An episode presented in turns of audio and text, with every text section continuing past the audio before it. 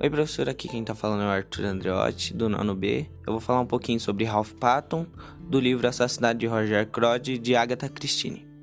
Em O Assassinato de Roger Ackroyd, o capitão Ralph Patton é enteado do Roger, do casamento anterior da sua falecida esposa, referido às vezes como seu filho adotado.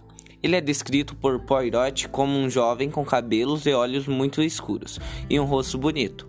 Ralph está noivo de Flora Ackroyd.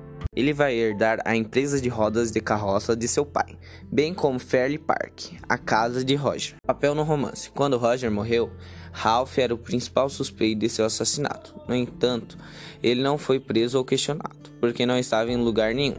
Quando o corpo de Roger foi encontrado, na verdade ele estava escondido em uma clínica perto de Cranchester, com a ajuda do Dr. Seupart. O verdadeiro assassino era, na verdade, seu parte, que protegeu Ralph, porque muito provavelmente seria acusado e executado. Ele usa o noivado com Flora como disfarce, pois já é casado com Ursula Borne. Quando ela descobre, no entanto, Flora não fica particularmente desapontada ou zangada com Ralph.